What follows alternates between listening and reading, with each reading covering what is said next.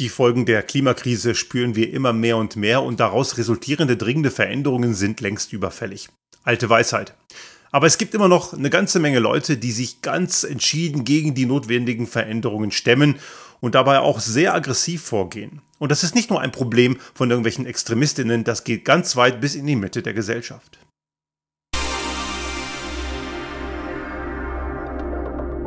Der Restart Thinking Podcast. Ideen und Lösungen für die Transformation der Wirtschaft und Gesellschaft für das 21. Jahrhundert.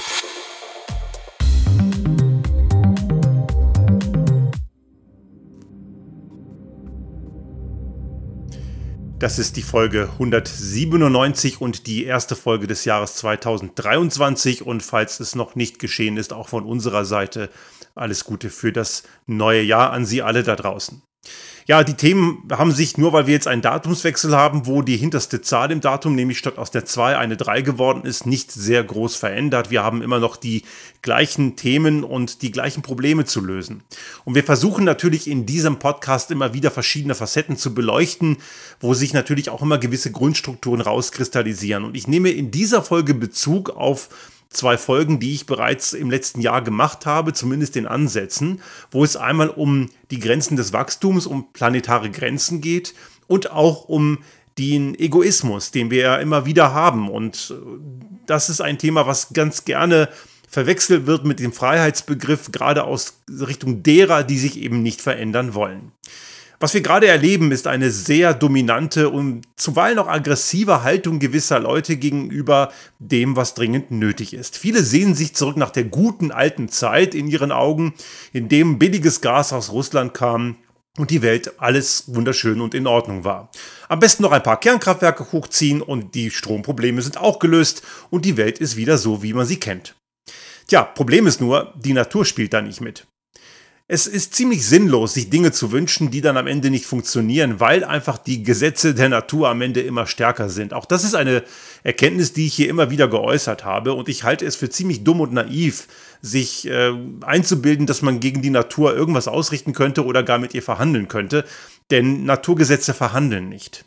Und gewisse Dinge mögen wir vielleicht noch nicht kennen. Wir wissen zum Beispiel noch nicht hundertprozentig, welche Kipppunkte wann wie kippen. Da gibt es große äh, Schwankungsbreiten. Aber eines ist ganz klar, wenn wir unser Verhalten in vielen Bereichen, nicht nur bei der Energieerzeugung, thermisch wie elektrisch, sondern eben auch bei der Mobilität, beim Wirtschaftssystem, beim Konsum und so weiter nicht grundlegend verändern, dann werden wir in ein ganz dickes Problem laufen. So wie es Herr Schellenhuber, einer der renommiertesten Klimaforscher, richtig zusammengefasst hat. Wir setzen gerade jede Menge Kinder in einen Schulbus, der mit 98-prozentiger Wahrscheinlichkeit tödlich verunglücken wird. Und vielleicht braucht es solche drastischen Vergleiche, um klarzumachen, dass es eben ein Weiter so nicht gibt. Und dass auch die Leute, die gerne dieses Weiter so wollen, damit nicht durchkommen können.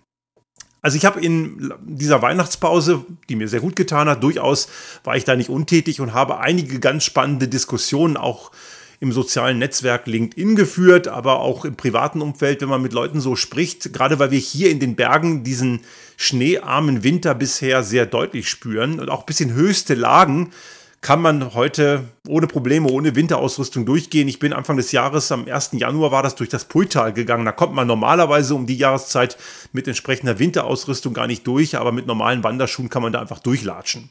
Da liegt zwar Schnee, aber eben sehr wenig und das zeigt, dass irgendwas nicht stimmt.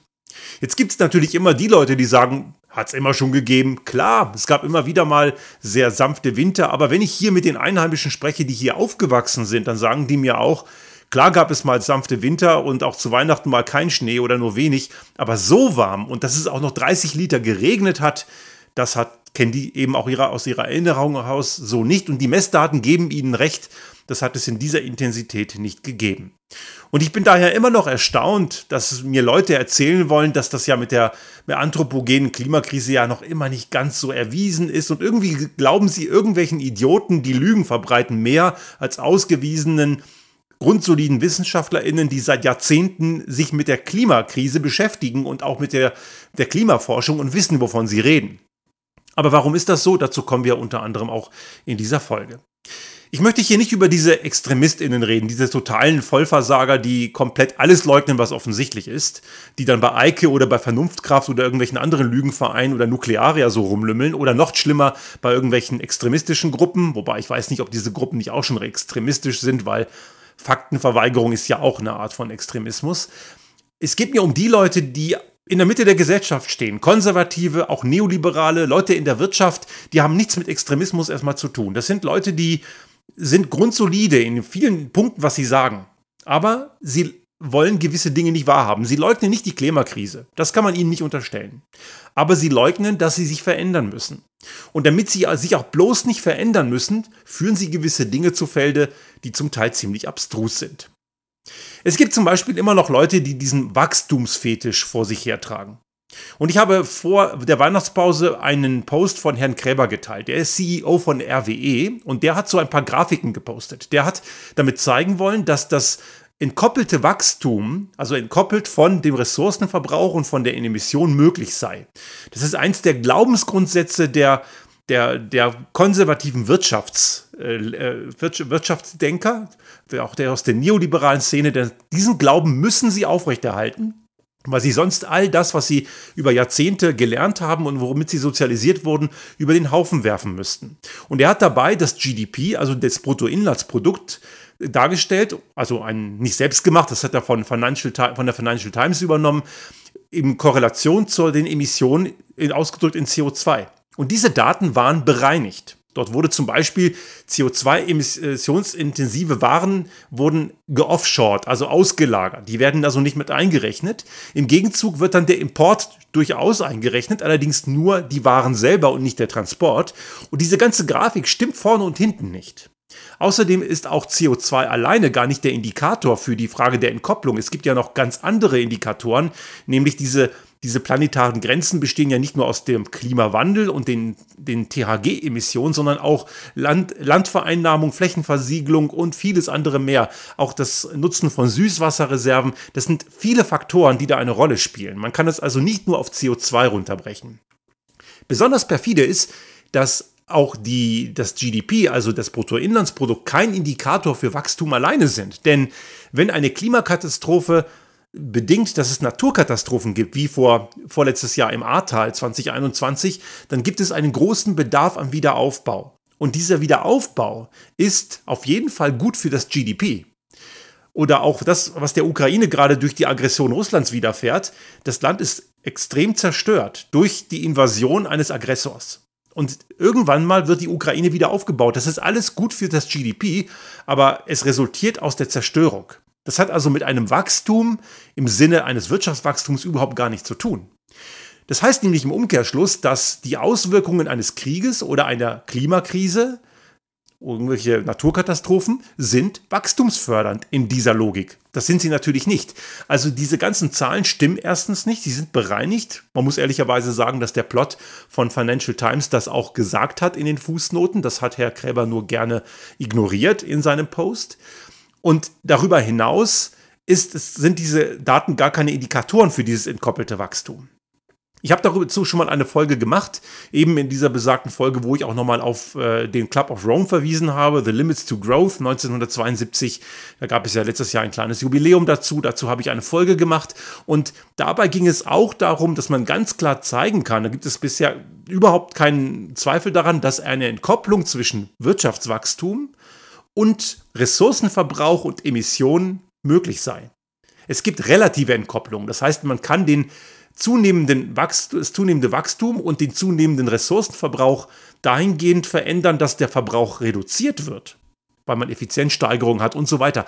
Aber man kann ihn nicht absolut entkoppeln. Absolut würde bedeuten, dass der Ressourcenverbrauch sinkt und die Wirtschafts-, das Wirtschaftswachstum steigt. Und das ist das, was sich die ganzen konservativen Wirtschaftsleute ums Verrecken wünschen, dass das so ist, aber es ist nicht so. Man kann das Problem nur lösen, wenn man gewisse Verhaltensmuster ändert und dass es nicht mehr darum geht, immer mehr und mehr zu produzieren. Ich habe das immer wieder gesagt, es geht ja beim Thema Wachstum nicht um die Frage des immer mehr und immer größer, sondern um den Wandel, die Transformation. Das ist auch, kann man als Wachstum bezeichnen, ist allerdings ein bisschen zu ungenau, denn etwas, was sich transformiert, wird ja nicht größer, sondern es verändert sich. Und das ist durchaus okay, wir müssen uns ja verändern. Und dieses dogmatische Festhalten an diesem Wachstum ist etwas, was gerade die neoliberale Community krampfhaft tut in diesen Tagen und Wochen, weil sie enorme Probleme haben, sich davon zu verabschieden. Auch einer ihrer großen Fürsprecher ist Hans-Werner Sinn, ein, wie ich ihn immer nenne, der Dinosaurier des Neoliberalismus. Der wird ja in gewissen Kreisen immer noch durchgereicht als kompetente Person. Der äußert sich auch zu Themen wie Energiewirtschaft und Energieerzeugung, wovon er offensichtlich gar nichts versteht, weil wer Kernenergie geil findet, hat es nicht verstanden. Aber er hat auch Wirtschaftsthesen, die einfach überholt sind. Der ist eigentlich Volkswirt und vielleicht war er mal eine Größe, aber auch das, was er auch damals propagiert hat, das wissen wir heute besser, aber er hat das heute besser noch nicht aufgenommen. Er steckt immer noch im Gestern fest. Aber Leute glauben diesen Leuten, weil sie Angst haben, sich einzugestehen, dass das, woran sie an über Jahrzehnte geglaubt haben, falsch sein könnte. Und das betrifft auch intelligente Menschen. Dieser, der Herr Kräber als CEO von RWE ist mit Sicherheit kein dummer Mensch. Der kann das hinterfragen, aber er tut es nicht, weil er Angst hat davor, dass seine Glaubensgrundsätze dazu führen, dass er viele Dinge, die er bisher für, für gesetzt gesehen hat, nicht mehr annehmen kann. Aber man sollte es tun, denn die Natur hält sich nicht an solche Befindlichkeiten. Ein anderer Punkt, der immer wieder kommt und auch als großes Schreckgespenst von dieser Community an die Wand gemalt wird, ist das Märchen der Deindustrialisierung. Wenn man also nicht weiter Gas aus Russland bezieht oder von woanders her und weiter diesen fossilen Mist verbrennt und wenn man nicht auch noch auf Kernenergie setzt, dann wird ein Land wie Deutschland deindustrialisiert. Das ist die Redensart dieser Leute, das Narrativ, was sie krampfhaft am Leben erhalten wollen. Wir sollten es allerdings mittlerweile auch gelernt haben, dass das Quatsch ist. Und äh, meine Frau war vor der Weihnachtspause nochmal in Wien bei der, einer Veranstaltung der Internationalen Energieagentur. Und deren Chef hat dort einen Vortrag gehalten über den World Energy Outlook der nächsten Jahre, Jahrzehnte. Und er sagt auch dort ganz klar, übrigens ein, Studi ein quasi ehemaliger Studienkollege von ihr, der hat einige Semester vor ihr an der TU Wien studiert. Und der hat das sehr klar zum Ausdruck gebracht. Und das ist auch das, was wir auch immer wieder in diesem Podcast sagen. Die Wirtschaftszweige, die die Transformation schaffen, Richtung Klimatauglichkeit, die bleiben wettbewerbsfähig. Die, die an dem Alten festhalten, die werden vor die Hunde gehen. Und wenn wir eine Deindustrialisierung verhindern wollen, dann dürfen wir nicht die Fehler der Vergangenheit weitermachen oder gar wiederholen, sondern wir müssen uns auch da transformieren. Das größte Wachstumspotenzial steckt in zum Beispiel klimafreundlichen Technologien, erneuerbaren Energien, in kreislaufwirtschaftsoptimierten Prozessen und so weiter. Da steckt so viel Zeug drin. Und die Unternehmen und die Volkswirtschaften, die diese Transformation schaffen, die sind Vorreiter. Die gibt es auch in zehn Jahren noch die werden bereit sein. Wir erleben das hier bei uns im Kleinen. Wir können heute schon sagen, wenn sich die Mobilität verteuert, Richtung, wenn man, also Richtung der Individualressource und auch der, der fossilen Antriebe, wir haben das Problem nicht mehr. Wir nutzen heute schon zu über 95 Prozent öffentliche Verkehrsmittel und die äh, Mobilitätsressourcen werden nicht fossil angetrieben. Das haben wir schon umgesetzt. Da können wir sehr entspannt in die Zukunft schauen.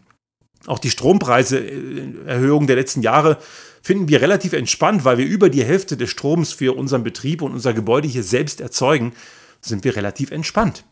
Das heißt also sehr deutlich, wenn man sich transformiert, dann ist man bereit und die Idee Industrialisierung wird kommen, wenn man weiter an dem alten Mist festhält.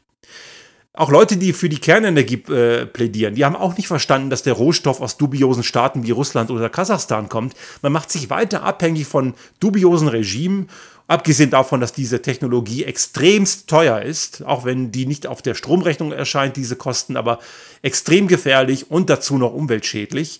Auch wenn man klar sagen muss, nicht so dreckig, was THG-Emissionen angeht wie Gas oder Kohle, aber immer noch viel, viel dreckiger als alle Erneuerbaren. Und dazu noch eben radioaktiv kontaminierend und das wird auch im Grund nicht, sich nicht groß ändern, wenn man diese Generation 4 Reaktoren irgendwann mal serienreif hätte, was ja auch noch weit weg ist. Das ist ja so ein bisschen immer der feuchte Traum der Atomis, diese Generation 4 Reaktoren.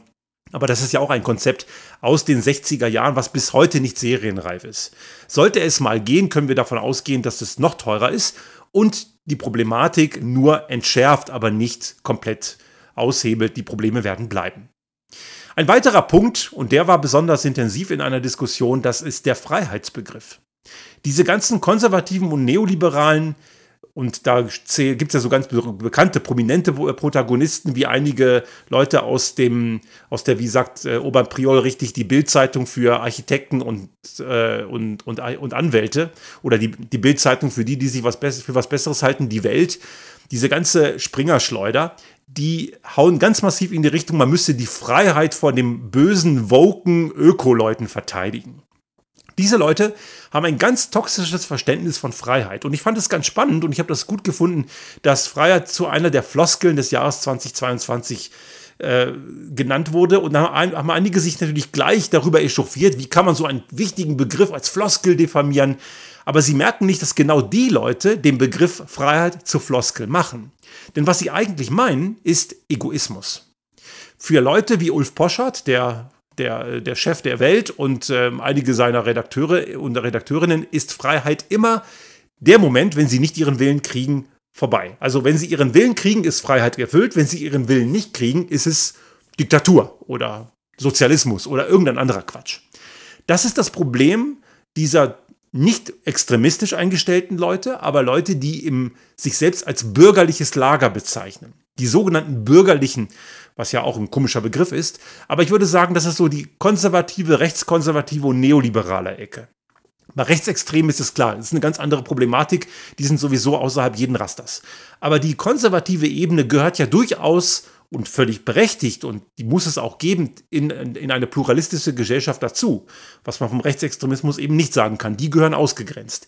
Konservative gehören auf keinen Fall ausgegrenzt. Wir müssten allerdings diesen Menschen auch klar sagen, dass Freiheit nicht bedeutet, dass ihr immer euren Willen bekommt. Und ich habe da eine ganz spannende Diskussion geführt, weil ich äh, bei LinkedIn geschrieben habe, Freiheit ist immer unmittelbar verknüpft mit Verantwortung und Solidarität. Und einige haben sich an den Begriff Solidarität ziemlich aufgegeilt. Da wurde auch wieder so ein Duktus gehauen wie Solidarität ist ein sozialistischer Kampfbegriff. Natürlich ist er das nicht. Solidarität ist ein Kit, der die Gesellschaft zusammenhält. Ohne Solidarität funktioniert ja eine Gesellschaft überhaupt gar nicht. Und das wurde auch von sozialistischen Strukturen missbraucht, so wie Egoisten Freiheit missbrauchen. Aber wir müssen uns darüber im Klaren sein, dass wenn Egoisten immer ihren Willen bekommen, das automatisch das bedeutet, dass es das Ende der Freiheit ist, weil andere Leute in dem Fall die Schwächeren, die ihren Willen dann nicht mehr bekommen, ein Problem haben. Und wenn Egoisten zu viel Macht haben, entstehen Diktaturen. Das ist genau das Problem des Egoismus. Und einige wollten mir dann auch erzählen, dass Egoismus etwas Normales sei, gar nicht negativ. Ist es doch, denn Egoismus beschreibt grundsätzlich immer die Ich-Bezogenheit ohne Rücksichtnahme auf andere Menschen. Und in dem Moment, wenn ich nicht rücksichtsvoll auf andere Menschen zugehe, dann habe ich ein Problem, weil dadurch sind Konflikte vorprogrammiert und wenn Konflikte entstehen und Kämpfe in einer Gesellschaft, die dann auch eskalieren können oder im extremeren Fall eben auch Diktaturen entstehen, weil eine Gruppe von Menschen, die egoistisch eingestellt ist, mehr Macht hat, dann gibt es eben diese entsprechenden Probleme. Solidarität ist etwas, was auf jeden Fall Voraussetzung ist für eine Freiheit. Ich möchte das an einem ganz konkreten Beispiel mal klar machen. Es gibt bei uns in der Gesellschaft zu Recht auch die Freiheit, dummes Zeug zu machen, unvernünftig zu sein. Ich kann, wenn ich Bock habe, auch irgendwie Extremsport machen. Und ich habe die Gewissheit, dass wenn mir beim Extremsport machen was passiert, dass die Rettungskette in Gang gesetzt wird und ich gerettet werde. Diese Rettungskette wird von der Allgemeinheit finanziert und einige sind sogar bei der Rettungskette ganz vorn dabei, entweder hauptberuflich und viele auch ehrenamtlich. Ehrenamtlich zum Beispiel denke ich an die Seenotretter und Seenotretterinnen. Da gibt es ja viele Ehrenamtliche oder auch hier bei der Bergwacht. Das sind Leute, die machen das in ihrer Freizeit. Und das ist ein grundsolidarisches Verhalten. Und auch die Tatsache, dass diese Rettungskräfte bezahlt werden, dass es Geld dafür gibt, von der Allgemeinheit zur Verfügung gestellt, ist ein solidarischer Akt.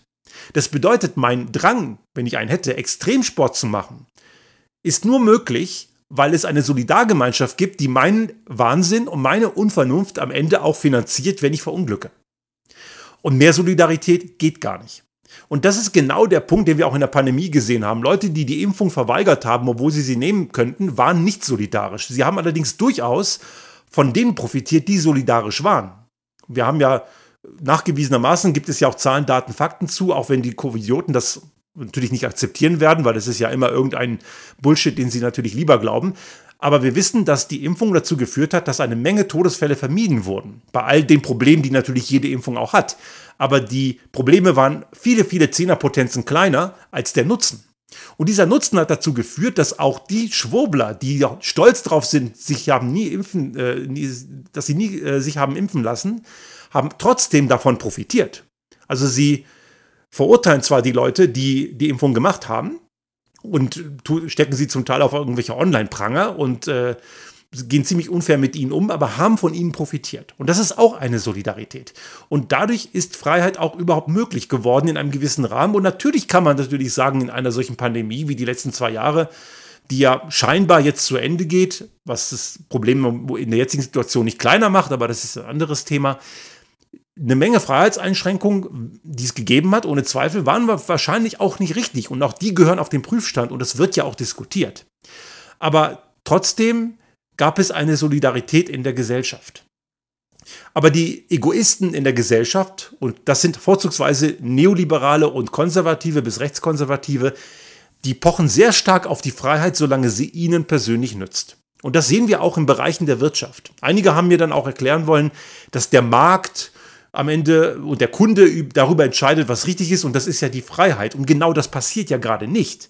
Wenn ich auf dem Land lebe, da habe ich nicht die Freiheit, das Verkehrsmittel zu wählen. Ich muss das Auto nehmen, weil die deutsche Autolobby dafür gesorgt hat, dass es so ist.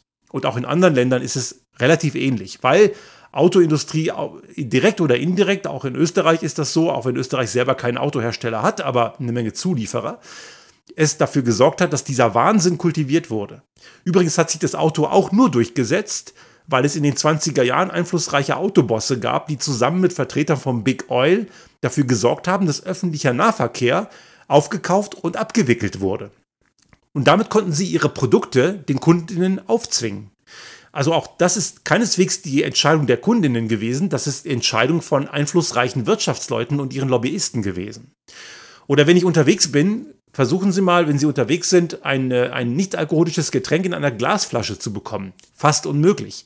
Ich will aber keine Plastikflasche kaufen, aber ich werde, wenn ich was trinken möchte und mir was zu trinken kaufen möchte im Supermarkt, werde ich dazu gezwungen, eine Plastikflasche zu nehmen, weil Plastik so verdammt billig ist. Also Freiheit wird mir als Kunde sogar genommen, weil andere, nämlich Wirtschaftsvertreter und Lobbyisten, ihren Egoismus so ausspielen, dass ich als Kunde am Ende keine andere Wahl habe.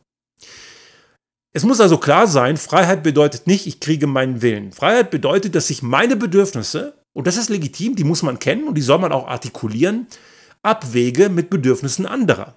Und da, wo es Konflikte, Konflikte, wo Konflikte entstehen, muss ich das klären. Manche Konflikte kann man dahingehend klären, dass es Gesetze gibt, aber nicht für alles gibt es Gesetze.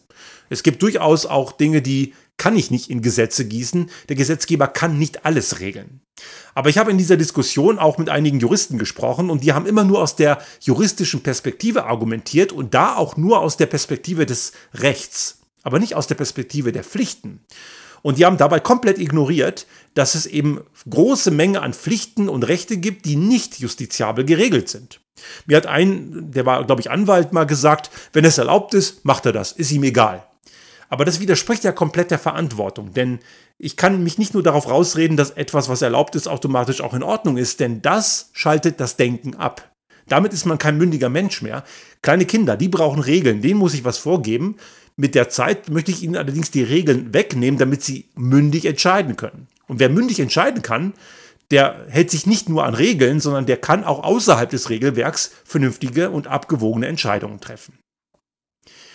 Also was erkennen wir hier? Wir erkennen also eine ganz massive Abwehrhaltung einer gewisser Gruppe von Menschen, die man hauptsächlich im konservativen, rechtskonservativen und neoliberalen Lager einordnet. Und diese Menschen sind oft nicht dumm, sondern sie haben einfach nur Angst. Sie haben verdammte Angst, ihre Lebensmodelle und ihre zu Unrecht erhaltenen Privilegien über den Haufen zu werfen.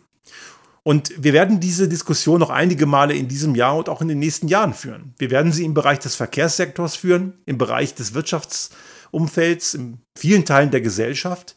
Im Verkehrssektor merken wir schon immer mehr, gerade in den Städten wird dem Auto Raum genommen zugunsten von Lebensraum. Und dann gibt es einige, die gleich die Ökodiktatur wettern, weil sie ihr Auto nicht mehr überall für einen Appel und Nahe abstellen dürfen. Ein Recht, was sie über Jahrzehnte hatten, aber was nicht korrekt war, weil eine Minderheit viel, viel Platz braucht zu Lasten einer Mehrheit.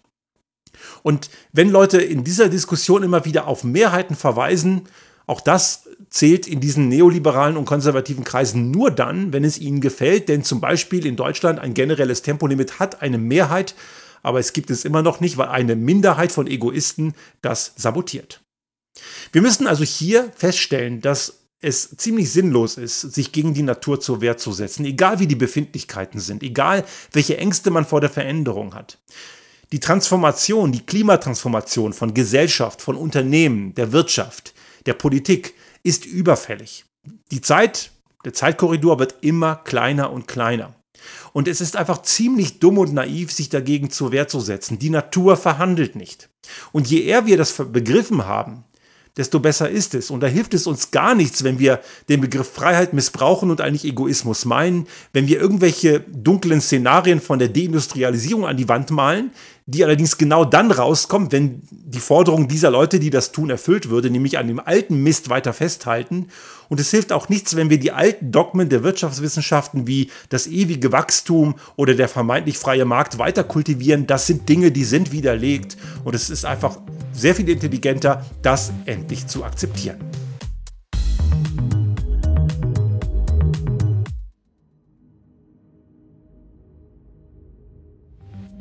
Sollte Ihnen unser Podcast gefallen haben und Sie auch künftig keine Folge verpassen wollen, dann abonnieren Sie uns einfach auf den gängigen Kanälen wie zum Beispiel iTunes, Spotify oder anderen Podcast-Hostern oder auch auf unserem YouTube-Kanal finden Sie immer mit dem einen Tag Verzögerung die aktuelle Folge unseres Restart Thinking Podcast und selbstverständlich freuen wir uns in Zeiten der Aufmerksamkeitsökonomie über das eine oder andere Like.